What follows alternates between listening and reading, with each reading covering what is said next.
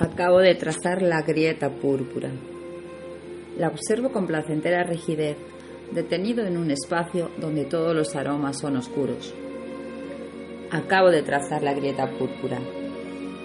Miro su flexibilidad, su curva calculada y miro ese magma que derrama con pulsátil desidia sobre el suelo. Sé que hay algo de inmortalidad conmigo cuando sucede esto que disfruto. Tengo el impudor desvergonzado de una deidad.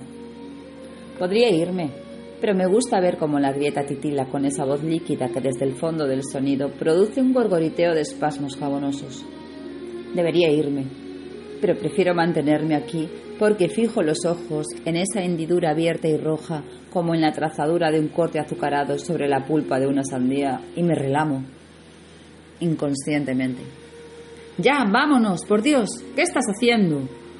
La voz de mi camarada no logra derrotar al éxtasis, por más que aúlla en un susurro estéril.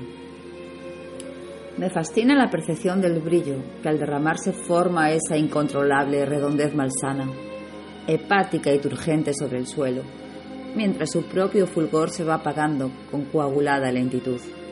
Harry, que ha huido con los suyos, vuelve hasta mí para arrastrarme de regreso al vehículo, pero yo permanezco atrapado en una sensación de omnipotencia a pie, de diosecillo inimputable que puede quitar vida con solamente hacer un movimiento certero con su mano. Silencioso, inesperado, definido como un dios que decide la suerte en base al odio. Harry me arrastra porque todavía me resisto y vuelvo varias veces la cabeza. En mí también hay algo de vampiro.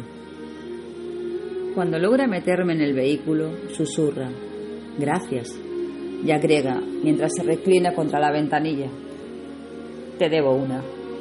Yo también me reclino en el asiento del acompañante, satisfecho. Vuelvo la cabeza hacia Harry.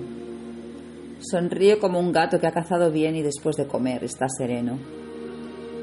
La prolijidad en la eliminación del enemigo es mi estandarte indisputable.